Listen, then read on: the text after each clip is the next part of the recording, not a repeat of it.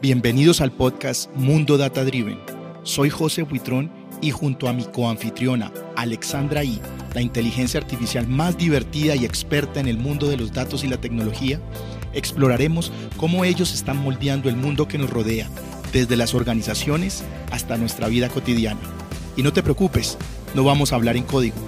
Te llevaremos de la mano en conversaciones divertidas sobre estos temas apasionantes.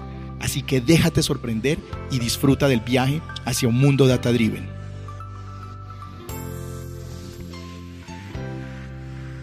José, quiero decirte que estoy muy contenta. Estamos en el cuarto episodio. Debo confesarte que no pensé que llegáramos tan lejos con nuestro podcast. Así es, Alexandra, y estoy seguro que no será el último. Hemos recibido muy buenos comentarios de los últimos episodios y creo que con cada capítulo nuevo vamos mejorando. Además, los tópicos de nuestro podcast se vuelven más y más relevantes y están teniendo un interés creciente en nuestra audiencia. Y aunque hemos hablado de monetización y estrategia, el tema de la inteligencia artificial generativa sigue estando en las primeras planas. Mira, por ejemplo, esta carrera por la supremacía de las IAS entre los líderes de tecnología. El CEO de Microsoft expresó su determinación por ganarla y los resultados lo acompañan. Desde el último trimestre ha crecido 10 veces el número de usuarios de Azure que están usando ChatGPT o GPT-4. El buscador Bing, por ejemplo, que tradicionalmente no ha sido un contendor para Google, desde que anunció la integración de GPT-4, tiene ahora 100 millones de usuarios diarios, cerrando la brecha frente a su contendor. Y aunque Google lanzó su modelo BART, no ha sido suficiente para impedir que su acción caiga 2%. Pero no son los únicos con algo que decir. AWS anunció Bedrock, una suite de soluciones y modelos generativos preentrenados para que las empresas desarrollen sus propios modelos, y Databricks liberó Dolly 2.0, que según ellos es el primer modelo de lenguaje grande o LLM que es completamente open source, es decir, que lo puede usar cualquier persona, cualquier empresa, sin ningún costo, pero además está licenciado para uso comercial. En ese release o lanzamiento incluyeron no solo el código de entrenamiento, sino también los pesos del modelo y el conjunto de datos generado por humanos. ¿Qué significa esto para las empresas? Técnicamente podrían usar Dolly 2.0 para desarrollar sus propios modelos sin ningún costo, más que el del desarrollo por supuesto, y licenciarlo para uso comercial, lo cual antes no era posible con los modelos que se habían liberado previamente. ¿Qué opinas de todo esto? ¿No te parece muy emocionante? Tienes toda la razón, José. Es increíble ver cómo la inteligencia artificial generativa está cambiando el panorama en tantos aspectos de nuestra vida. Lo que mencionas sobre el crecimiento de Azure, Bing y las acciones de Google solo demuestra que la competencia en este campo está más caliente que nunca. Además, me encanta ver cómo más empresas están entrando en la carrera, como AWS con Bedrock y Databricks con Dolly 2.0. Esto significa que estamos a punto de experimentar más innovación y disrupción en la industria. Me resulta aún más interesante ver cómo la adopción de modelos generativos está llevando a una democratización del acceso a la inteligencia artificial. Al proporcionar plataformas más accesibles, las empresas y personas pueden aprovechar el poder de la inteligencia artificial para transformar sus negocios. Esto sin duda cambiará la forma en que trabajamos, nos comunicamos e interactuamos con la tecnología en los próximos años. Por otro lado, no puedo evitar preguntarme sobre las implicaciones éticas y los posibles desafíos que se enfrentarán a futuro. Será crucial que las empresas y los desarrolladores sean conscientes de estos temas y trabajen juntos para garantizar un futuro ético y responsable para la inteligencia generativa. Pero bueno, José, ese es un problema para los humanos. eso tuvo que doler. Hablemos mejor de nuestro episodio de hoy. ¿A quién tenemos como invitado especial en este emocionante capítulo de Mundo Data Driven? No te imaginas la calidad de invitado que tenemos el día de hoy, Alexandra no solo por su experiencia y conocimiento, sino por la relevancia que tiene frente a todos estos temas de cómo la inteligencia artificial está impactando a las industrias, en particular a la de medios y entretenimiento. Sin más preámbulos, permíteme presentarte y presentarle a nuestra audiencia a Marcelo Liberini, vicepresidente digital de Caracol Televisión, que como muchos saben es una empresa líder de medios en Colombia. Marcelo también ha sido CEO de QV9, Entertainment, empresa de entretenimiento digital y videojuegos del grupo Clarín en Argentina, y ha trabajado en consultoras de tecnología como Unisys e Indra. Marcelo, muchas gracias por acompañarnos en este programa y bienvenido. Hola José, mil gracias. Muchísimas gracias por invitarme. Estoy encantado de estar aquí contigo y muy intrigado por empezar a dialogar también con, con una herramienta de inteligencia artificial. Hola Alexandra, también para vos. Bueno, Marcelo, antes de entrar en calor y también para poner un poco en contexto a nuestra audiencia, cuéntanos cómo ha sido ese viaje hasta tu posición de vicepresidente digital en Caracol Televisión. Sabemos que tienes muchísima experiencia en temas de tecnología, consultoría, en la industria de medios y entretenimiento, y creo que es muy relevante para quienes nos escuchan conocer cómo ha sido todo este proceso hasta llegar a, tu posición actual, porque va a enriquecer la discusión que vamos a tener. Bueno, mi carrera ya es demasiado larga, ya hace más de 30 años, 35, que, que trabajo en el mundo de, de, la informática y las telecomunicaciones. Mi formación académica fue en ciencias exactas, en ciencias de la computación, en la Universidad de Buenos Aires, me dediqué tempranamente a los sistemas operativos y a las telecomunicaciones, pero aquellas viejas telecomunicaciones de fines de los 80, principios de los 90. Así que viví un poquito de todo por, esa, por esas eras. Mm, después eh, de haber pasado por, por una de estas consultoras informáticas mencionadas por Unisys, tuve la fortuna, te diría, porque casi que no fue buscado, de terminar trabajando eh, en el Grupo Clarín ah, en el año 99 en su empresa de Internet. Un ex compañero precisamente de Unisys me buscó y, terminé como siendo el CTO de, esa empresa en esas épocas, ideal para haber entrado al mundo digital a fines de los 90, en los inicios del mundo de Internet. Y la verdad que viví todo, experimenté todo, desde, desde las primeras conexiones de dial-up por teléfono de muy baja velocidad, la primera las primeras eh, portales de contenidos, las primeras eh, iniciativas de comercio electrónico, la primera internacionalización en la primera era de Internet, la explosión de la burbuja de Internet del año 2000, la explosión de la economía de Argentina también en, el año siguiente. Eh, bueno, después me cansé, la verdad que es, muy intenso, era muy, muy intenso trabajar en, en esas primeras eras de Internet y, y bueno, me terminé cansando un poco y tuve la oportunidad de irme a trabajar a una muy buena empresa consultora informática española, Indra, que vos mencionabas también en la introducción, que me enseñó mucho también del negocio del Business Process Outsourcing y lideré esa, esa área de negocios. Y después un poquito que me aburría, necesitaba esa adrenalina que había dejado en, Internet y bueno, tuve la fortuna de poder volver a, en una etapa distinta de la empresa de Internet del Grupo Clarín, en donde ya la parte de telecomunicaciones estaba centralizada en la empresa de cable. Y entonces, principalmente a nuevos negocios digitales, eh, rápidamente me hice cargo de la incipiente área de negocios de videojuegos. Me fue muy bien, nos fue muy bien. Aprendí también mucho.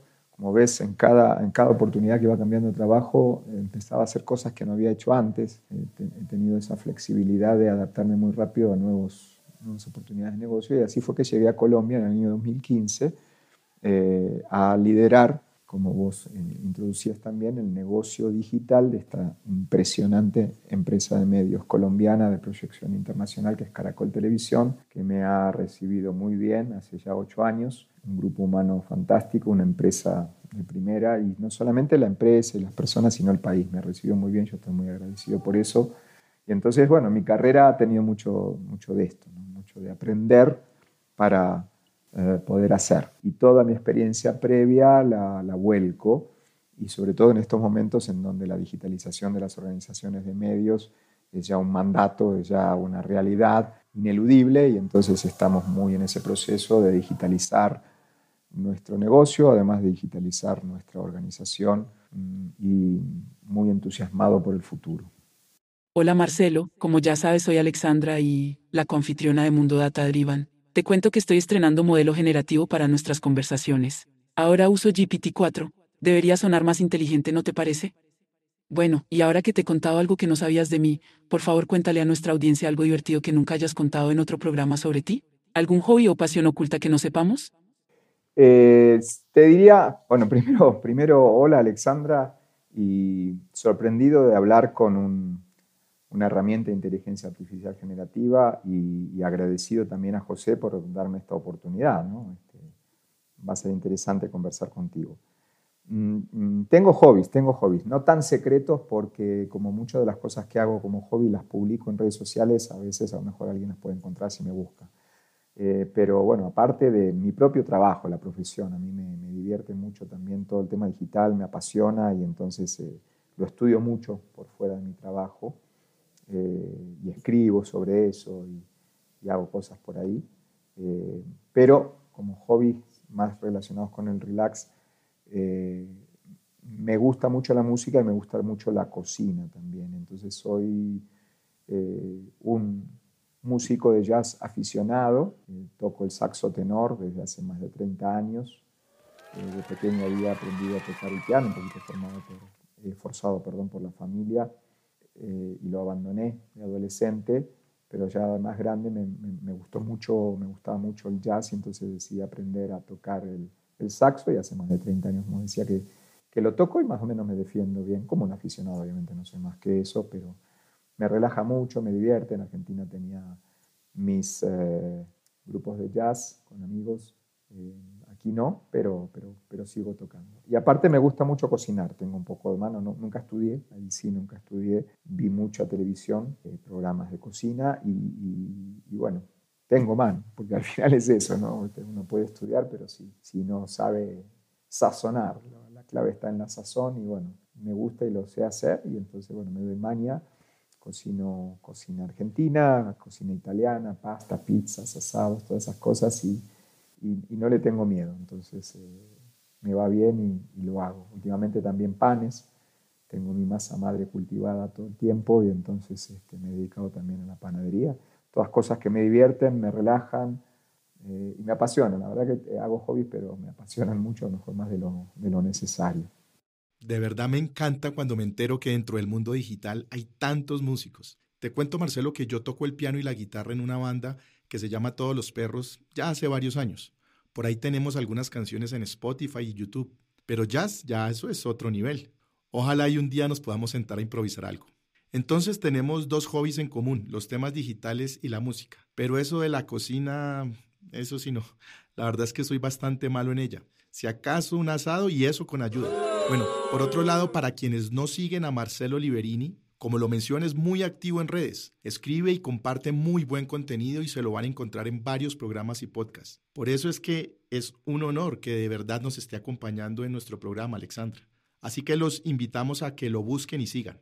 Ahora sí entremos en materia, Marcelo, y me gustaría empezar parándonos unos años adelante. Desde tu posición y experiencia, ¿cómo ves el futuro de la industria de medios de comunicación con los desarrollos de inteligencia artificial actuales?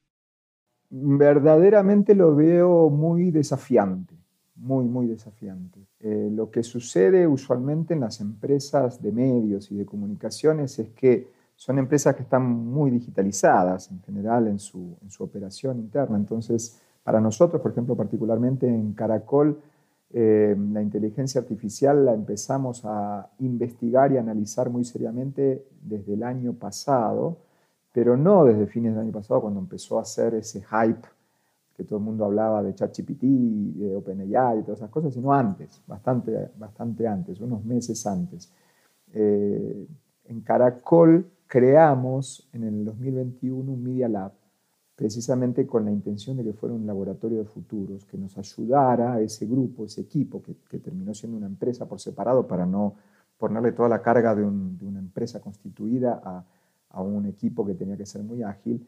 Y ese Media Lab, que se llama Lumo, eh, está liderado por un grupo muy, muy avesado de profesionales con mucho conocimiento en nuevas tecnologías y en modelos ágiles. Y ya con ellos veníamos, con ellos y con los equipos principalmente al inicio de ingeniería y técnicos de Caracol, veníamos estudiando cómo poder utilizar la inteligencia artificial para beneficio propio. Entonces, cuando estábamos a punto de empezar algunos experimentos, eh, primeramente de casos de uso que nos posibilitaran agilizar procesos internos, bueno, se nos, se nos metió en el medio ChatGPT y todas estas eh, nuevas herramientas y frenamos un poquito porque nos dimos cuenta de que había personas dentro de la empresa que cuando apareció ChatGPT o Midjourney o todas estas eh, herramientas de procesamiento de lenguaje natural o de computer vision, la estaban empezando a probar por su lado. Y que para mí era fantástico y bienvenido, pero al darme cuenta de eso también vimos que eh, antes de encarar el uso, necesitábamos revisar un poco la cuestión de la cultura y los procesos, porque mal eh, ejecutado podía ser peligroso, porque en vez de mejorar la operación y mejorar los procesos, lo podemos romper. Entonces nos dimos cuenta entre las personas de la empresa que estábamos mirando esto en mayor detalle, empezamos por los equipos periodísticos, donde habíamos grandes oportunidades de mejora de, de proceso y flujo de trabajo y el apoyo de, nuestro Media Lab y los, por supuesto los equipos de, ingeniería y técnicos y entonces frenamos un poco y nos pusimos a experimentar con un modelo diferente, combinando lo, tecnológico, el uso de las herramientas y eh, los procesos y los cambios culturales necesarios. Y ahí vamos, yo creo que las eh, empresas de medio, bueno, hay de todo, ¿no? Pero como te decía al principio, están bastante digitalizadas, no existe empresa de medio que no tenga tecnología dura y, profunda para, para, funcionar, pero bueno, todo, todo el proceso digital es un poquito distinto, hay algunas más atrasadas, algunas más adelantadas, nosotros estamos más o menos bien, pero tenemos que acelerar algunos temas y en eso estamos, entonces creo que las herramientas de inteligencia artificial son una gran ayuda, insisto, primero para mejorar nuestro proceso, agilizarnos, eh, hacernos más livianos y más... Eh, operativos, sobre todo como para liberar manos para nuevas actividades que vamos a tener que hacer hacia adelante. Y en el medio también estamos mirando, bueno, cuáles son los posibles casos de negocio, por dónde está el negocio potencial que podríamos aprovechar utilizando estas nuevas capacidades, estas nuevas herramientas, eh, los modelos de, lenguaje, los eh, machine learning, el deep learning, todo, todo lo que está dando vuelta, que lo estamos estudiando. Sin dejar de lado otro tema importante para la industria de medios, que a lo mejor en otras industrias no aplica tanto, y que se está discutiendo mucho en estos días, eh, que tiene que ver con la propiedad intelectual y los derechos de, de autor y derecho de imagen. Eh, ese es un tema que también nos preocupa y nos ocupa mucho, porque no está para nada claro, no para nosotros, no está para nada claro, creo que en el mundo. ¿sí? Hay, hay fuerzas que tiran para un lado y para el otro. Y como nosotros somos una empresa de medios generadora de propiedad intelectual, nos pasa que queremos hacer respetar las nuestras y nos vemos obligados eh, con convicción de defender y proteger las de terceros. Entonces no queremos acelerar algo que pueda o hacernos violar la propiedad intelectual de alguien o permitir que violen las nuestras. Entonces es, como ves, es un trabajo intenso. Te entiendo, Marcelo. Este es un terreno bastante inexplorado y no está aún muy claro dónde termina la innovación y dónde empieza la violación de la propiedad intelectual. Considero que pasará un buen tiempo hasta tener reglas claras. Se parece un poco al viejo oeste, por otro lado, estas herramientas nos abren espacios para dar a cada usuario un contenido único. En este sentido, ¿qué papel juegan los datos en la personalización de experiencias y contenidos cada vez más atractivos para el espectador? Eh, hoy por hoy yo creo que juegan un papel todavía incipiente. Me gustaría que hubiese un poquito más de madurez en eh, la captura eficiente de datos, como para que a partir de eso haya un uso más eficiente para la, el procesamiento inteligente para la creación de los eh, insights necesarios para la personalización o para la predicción de intereses en las audiencias. Hoy todavía, incluso hemos hecho algunas experiencias en Caracol que no han sido tan gratificantes como hubiéramos querido, en el sentido de principalmente llegar a conclusiones obvias. Entonces, seguramente algo, algo no estamos haciendo del todo bien, seguramente nos faltan más fuentes de datos como para hacer inferencias adecuadas, pero yo le tengo fe, en general le tengo fe. Quisiera honestamente que eh, tener una experiencia temprana exitosa como para encontrar mejor el rumbo. Eh, hay mucho por hacer, insisto. Primero, en la captura de, información valiosa. Estamos bastante limitados también en eso. El mercado digital o el universo digital actual no es tan generoso como quisiéramos y, bueno, algunas puertas se han ido cerrando, otras que se abren, se abren eh, muy poquito y, entonces me parece que nos falta un poquito más de datos de primera mano, no, no, no pretendo buscar datos por otros lados, porque al ser una empresa de medio tenemos que tener la autosuficiencia de poder capturar nosotros. Y después, bueno, ojalá encontremos, como decía, esta forma de deducir y predecir esos intereses como para generar un mayor engagement, generar mejor comunidad, que de fondo, de fondo es eso, es lo que uno siempre busca, ¿no? Eso que mencionas es un punto que le encanta discutir a José. Siempre lo escucho nombrar la ironía de la escasez de datos en la era del Big Data Pero tienes toda la razón, aunque las empresas teóricamente están nadando en datos, si me permites la expresión, la mayoría de veces no pueden acceder a ellos por temas de calidad de estos, por limitaciones técnicas, por restricciones de información personal o sensible, o en algunos casos como mencionas, porque se requiere ampliar el ecosistema Open Data con aliados o proveedores que tienen la información necesaria para algunos casos de uso. Siguiendo por esa línea, ¿cómo ves el futuro de las alianzas y colaboraciones en la industria de medios, especialmente en el contexto de compartir datos y recursos para impulsar el crecimiento? ¿Crees que pueda existir una evolución a un modelo Open Data? Te soy honesto, Alexandra, soy todavía un poco escéptico. En la industria donde nosotros trabajamos hay eh, buenos gremios, hay buenos modelos mm, de agremiaciones que nos reúnen a los distintos jugadores y competidores en cada país, incluso regionalmente, pero todavía en algunos temas nos miramos con algo de, em, recelo, ¿sí? más recelo del que deberíamos tener en el mundo digital. Yo creo que este mundo, en este mundo digital, sin darnos cuenta, nosotros le dimos eh, más alimento a las plataformas digitales internacionales, eh, inconscientemente o con cierto grado de conciencia, pero mucho de ingenuidad.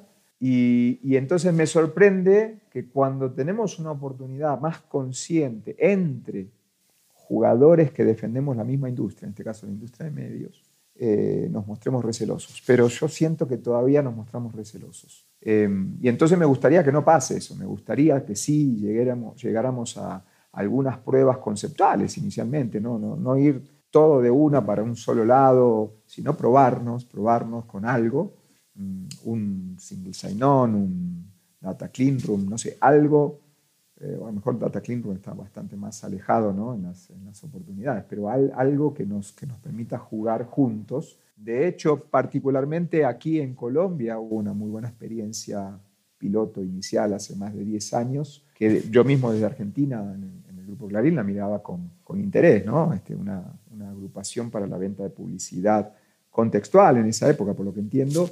Y después algo no funcionó ahí y entonces, bueno, también quedó un poquito de, de, ese sabor amargo de ah, ahora hay que intentar y repetir y aprendiendo de, ese pasado. Yo creo que hay que hacerlo, yo creo que hay que hacerlo y el mundo de los datos es un mundo ideal porque hay más complemento que choques. Eh, lo que también depende mucho es de las resistencias y las prioridades de cada empresa. Al final no, no, se puede hacer otra cosa. Uno, uno tiene sus prioridades eh, y, los que están en otra empresa tienen a lo mejor otras y, distintos niveles de madurez también. Eh, pero sí, me gustaría que suceda, no sé cuánto falta para eso.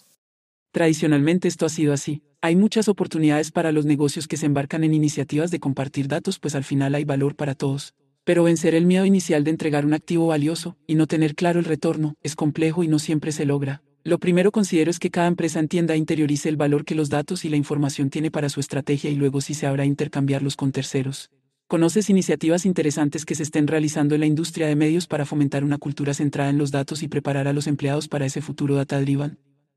Te soy honesto, eh, Alexandra, no muchas. Mm, digo, de hecho, si te tuviera que poner un ejemplo, sería el propio de Caracol. En general, las eh, empresas de medios son empresas muy tradicionales, ¿no? con ciertos procesos, ciertos modos de funcionar mm, muy exitosos a lo largo del tiempo. Han sido innovadores, siempre ha sido muy innovador la industria de medios, como te decía antes, también ha sido una industria con mucha aplicación de tecnología, pero te diría que, todo este nuevo universo digital, eh, disruptivo y de la data es muy novedoso, aun cuando tiene demasiados años eh, en el camino. Y entonces eh, yo no siento que haya dentro de la propia industria de medios, a lo mejor en la en la adyacencia sí, hay mucho, ¿no? Todo el mundo puede usar los ejemplos de Netflix, de, todo lo que hizo para la personalización, de todo lo que hizo para aprender del consumo, pero bueno, asumiendo por un segundo que Netflix está un poquito más corrido, forma parte de la industria, pero de la industria empleada, pero si miramos un poco más eh, a la industria tradicional, mm, nada, estamos en algunos casos, no hemos encontrado, por lo menos nosotros, esos ejemplos que podamos replicar, intentar replicar o adaptar, porque uno no replica nada de otra empresa porque tiene que hacer esa intermediación entre entre lo, bueno de uno y lo bueno del otro y buscar ese, amalgamiento eh, entre, entre, lo mejor de cada uno. Como decía antes, por otro tema, hay cuestiones culturales que uno tiene que, saber manejar. Eh, yo antes no lo entendía tanto eso. Pensaba que, bueno, este, todo el mundo puede rápidamente adaptarse y no es así. Entonces, eh, no, no, no, no tengo tantos ejemplos así virtuosos y nosotros mismos estamos construyendo nuestro propio camino. Como seguro sabes, estamos viviendo una euforia con todo este tema de los modelos generativos. No hay un día que no se produzca una noticia de cómo está impactando los negocios, siendo ChatGPT claramente el que se lleva por ahora los titulares. Pero ves todo el tiempo los modelos de inteligencia artificial que generan imágenes, videos, audio con una calidad cada vez más sorprendente. Entonces creo que de todas las industrias, en la tuya es quizá la más pertinente para preguntarte cómo ves su aplicación en casos de usos concretos para las empresas de medios. Bueno, alguna introducción te di en una mm, respuesta anterior cuando, cuando hablábamos de los desafíos. Em, yo creo que, hay mucho, mucho y muy bueno por delante para las empresas de medios si logramos desbloquear algunas eh, cuestiones propias más y más que de afuera y algunas otras de afuera más que propias. Como, como mencionaba antes, el tema de la propiedad intelectual mm, para una empresa de medios tan respetuosa y cuidadosa de ese tema tiene que, que tener algún camino seguro. ¿no? Pero un poco como, como introducía antes, hay muchísima facilidad de aplicación de, de, de, estas herramientas y muchas ventajas en la buena aplicación de estas herramientas en mejoras de procesos. Yo, por ejemplo, en una empresa de, medios audiovisuales como es la nuestra, eh, en la cual es muy dispendioso, muy dispendioso en, en, el insumo de tiempo y recursos, el procesamiento de la voz y de la imagen y de los videos, cualquier ayuda en el procesamiento de audio, en el procesamiento de imagen y video es más que bienvenida. Y estas eh, herramientas son ideales para eso. Entonces, las primeras oportunidades, los mangos bajitos, yo los veo por ahí. Eh, nosotros tenemos mapeados eh, distintas áreas de oportunidad. Por un lado, el mundo del periodismo, por otro lado, las áreas creativas, incluso el marketing. una empresa de medios es una, es una gran agencia propia de marketing. Todos los días tenemos que estar creando publicidad para nuestros propios productos, que son productos en algunos casos eh, efímeros, ¿no? que este, salen al aire y a los tres meses desaparecen. Entonces, todos los días hay que seducir a las audiencias y acercarlos a nuestro contenido. Eh, entonces, dentro del mismo marketing y de las mismas áreas de publicidad hay muchas ventajas que uno puede eh, tomar de eso. Te diría que por ahí están las grandes áreas de oportunidad en casos de uso. Después están los casos de negocio que lo estamos analizando, investigando y que también hay mucho por hacer ahí. Casos de negocio que se puedan implementar muchos, sin duda. Pero ya en el día a día, ¿qué desafíos ves en la implementación de inteligencia artificial generativa en la industria? Te diría, Alexandra, y casi es como un resumen de, lo que comentaba en las preguntas anteriores, eh, que hay dos grandes desafíos antes de poder hacer un despliegue masivo. Eh, el primero tiene que ver con las cuestiones de derechos. Insisto mucho con eso. No está para nada claro, para nosotros es muy importante. Nosotros mismos lo podemos resolver. ¿sí? Podemos crear nuestros propios datasets con toda la acumulación de datos que tenemos y le vamos a sacar provecho. Eh, pero, pero sí quisiéramos ser muy, muy cuidadosos y caminar por, por un camino seguro. Digamos. Por ahora el desfiladero es muy angosto nos parece que entender, entendemos cómo lo podemos hacer, pero si usamos ese camino seguro, todavía no sabemos mm, las limitaciones que, nos van a generar. ¿no? O sea, si perdemos riqueza de los resultados solo por, por ir por lo seguro. Y por el otro lado, por el, por, por el camino masivo, por ese de la captura masiva de datos que han venido haciendo estas herramientas, que también nosotros haciéndonos los distraídos podríamos aprovechar. Bueno, no tenemos esa tranquilidad, no tenemos esa certeza y es lo que estamos estudiando. El otro gran desafío está por el lado de la cultura. Yo lo mencionaba y no es menor, no es menor y, e insisto una, una y otra y otra vez con el tema porque en vez de eh, generar mejoras uno puede eh, perjudicarse si no trabaja en paralelo con la cuestión cultural mientras resuelve las cuestiones técnicas y de procesos. Y, por ahí va, me parece que por ahí va. Yo no veo en esta instancia de evolución, por supuesto no estamos ni, de cerca pensando en eh, crear equipos de ingeniería para producir nuestras propias herramientas. Por ahora, por lo menos no en la, evolución que vamos viendo de esto. Mm, nos parece que sí podemos aprovechar lo, hecho por terceros y, no creemos, por un lado no creemos, o no creo, que termine siendo un commodity, pero por el otro lado no creo tampoco que se terminen cerrando las puertas en el corto o mediano plazo. Me parece que eso puede ser utilizable.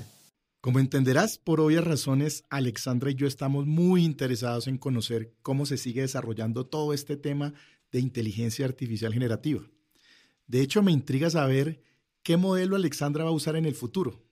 Por ahora usa GPT-4 y está feliz. Y por esto podríamos quedarnos todo el día preguntándote este tema.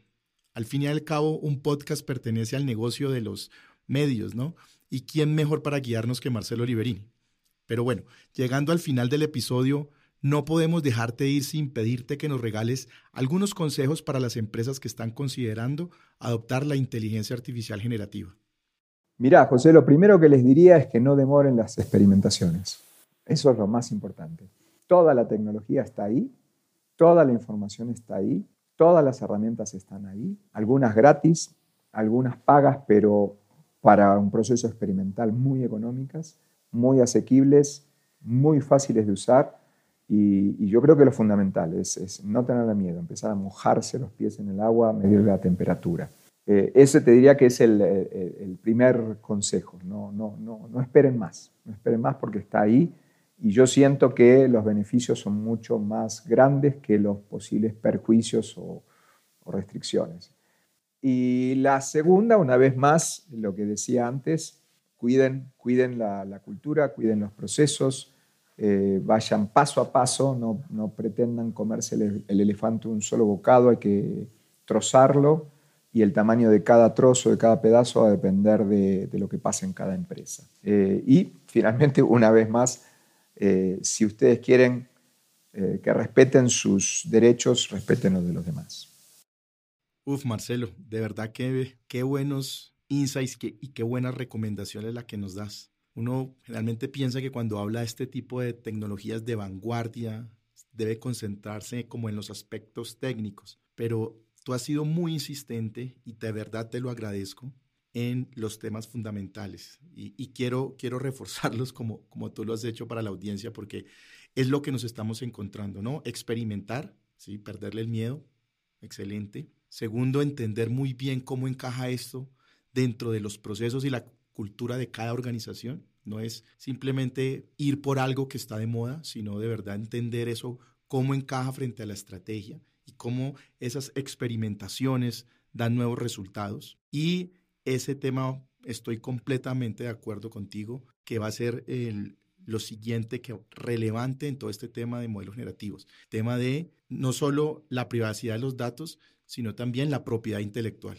Es un tema que creo que amerita todo un capítulo con todo lo que estamos viendo en este momento que está sucediendo. Es un, es un terreno que al ser nuevo no se ha explorado, no se ha discutido lo suficiente y va a dar mucho que hablar.